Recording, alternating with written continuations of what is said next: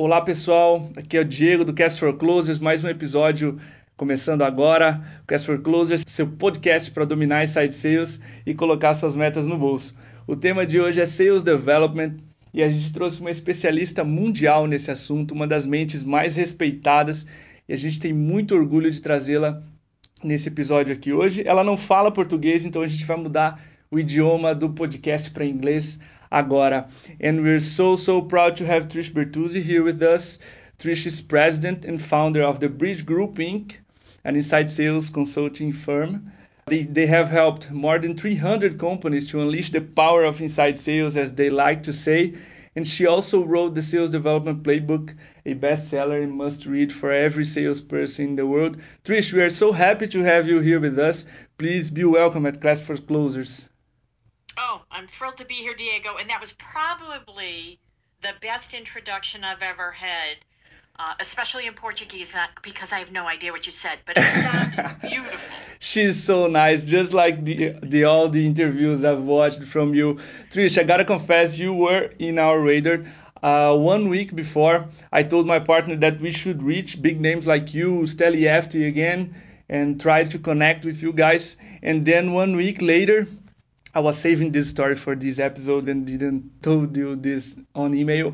And one week later, you retweeted us. So I said to my partner, God, this is a window. I'm going to reach her. so thanks again for separating this time to talk to us, okay? Okay.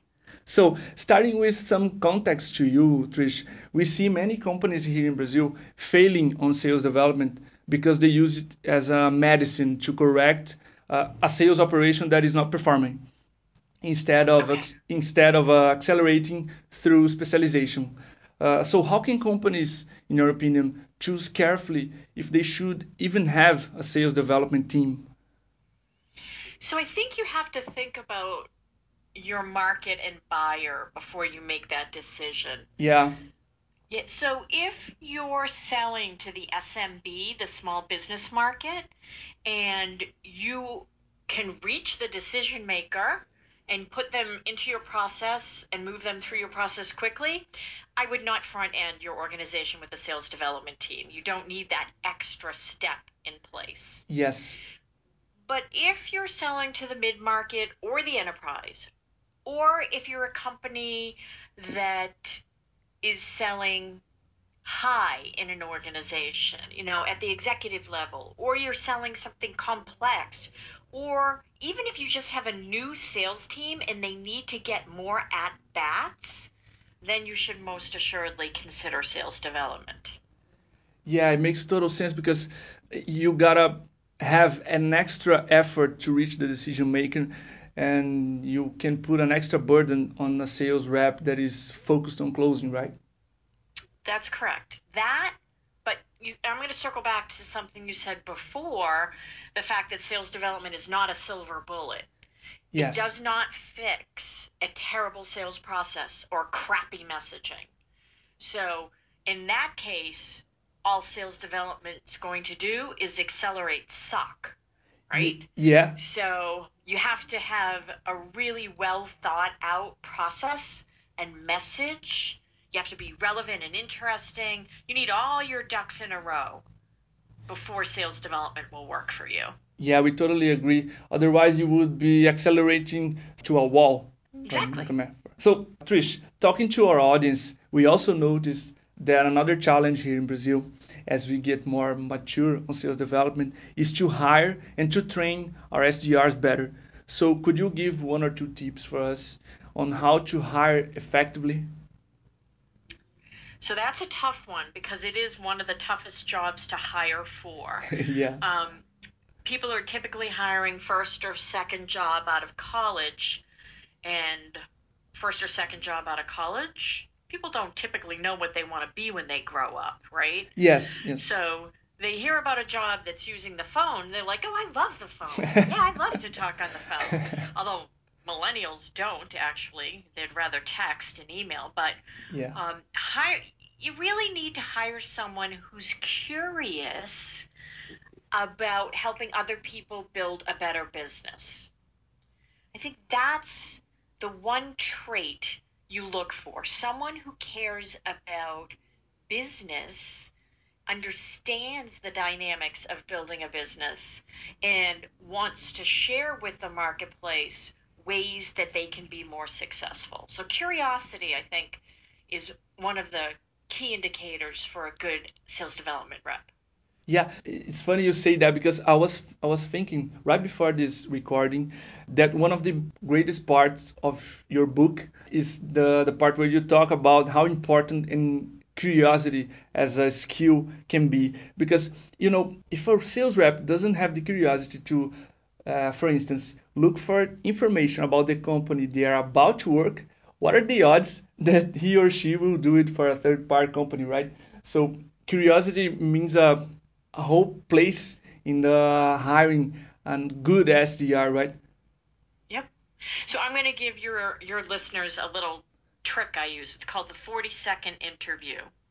Yeah. So naturally, if you're hiring for sales development, you're going to hire uh, you're going to your first interview is going to be over the phone.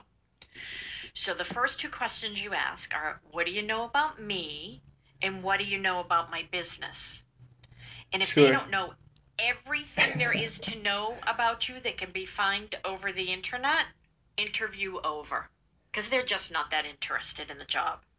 Yeah, it makes total sense. We are actually asking that same questions here in our hiring process, and the bar got really higher. The bad news is the bar got higher, but you you would laugh about the answers we get, like uh, mixing our partner strategic partners with competitors and that just means they are not interested enough. Correct.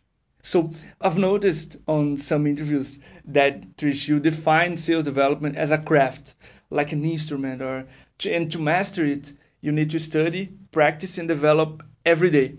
So can you share us with us some insights on sales development best practices or like companies that do it very well well, the companies that do it exceptionally well would all be my clients, obviously. you know, anyone yeah. who's been a client of the Bridge Group has a pretty rock solid sales development team in place. 300, but, wait, what? Yeah. Well, we're probably up to about 370 ish clients over the past 19 years. wow. Yeah. So, you know, I would say the people who do it well are the people who invest in teaching their sales development people how to do research, how to craft a compelling message, how to use email as something other than a weapon with which to beat people, how to have a conversation, how to understand a day in their life of their buyers and what challenges they're facing and how they're currently addressing those challenges. The people who are doing it well aren't just saying, hey, you, here's a list, here's a phone, go get me meetings. Yeah, it makes sense. Yeah, it, it's amazing how, how simple you can put it that way. So investment in this area and crafting the, the right pitch and the right uh, materials are decisive, right? Absolutely. Yeah, we also have here, Trish, we usually have here a retention issue in the SDR role. It's a job that requires naturally resilience and patience. And we do have a lot of sales managers in our audience eager to retain more talents. Uh, would you share a few tips on how to retain our sales development reps? So, how to retain them is answered by investing in them. So, here's what happens we hire a sales development rep, and that's a tough job, right? Yes. They suffer rejection all day long. So we beat on them to do more, be more, get me more.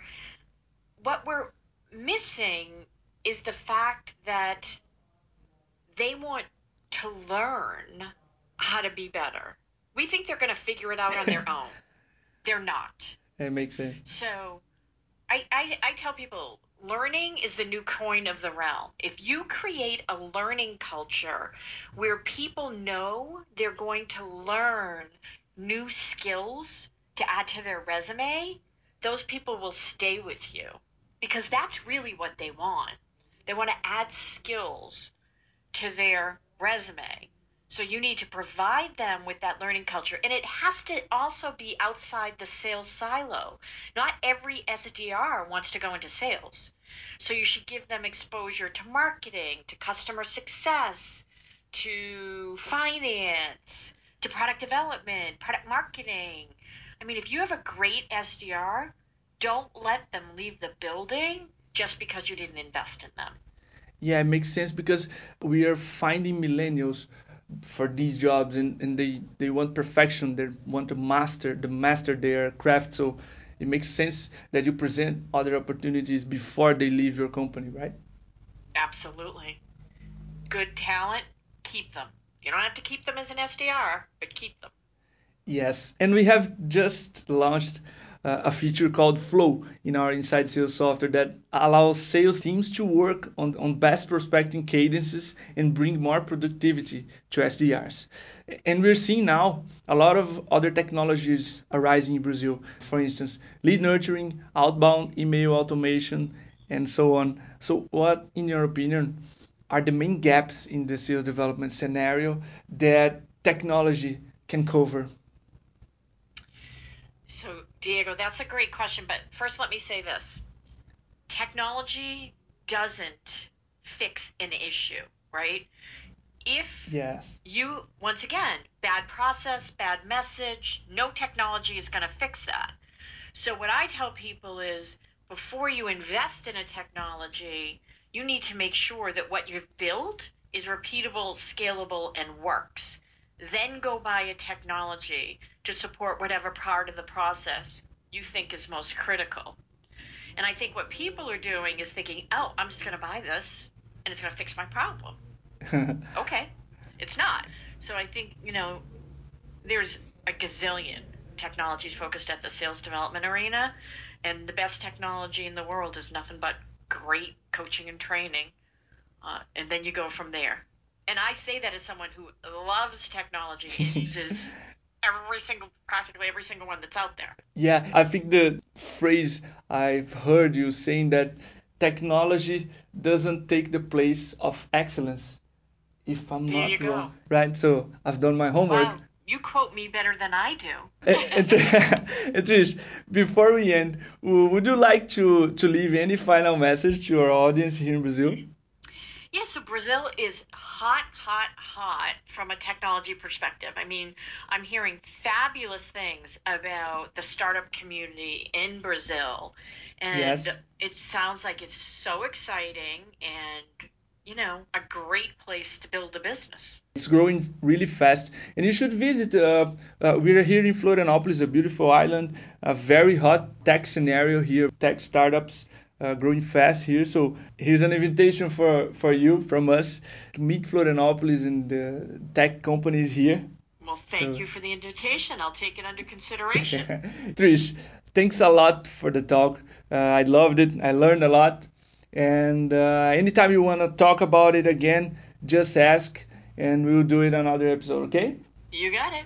Bye bye. Bye bye. Nice to talk to you. Thanks. You too.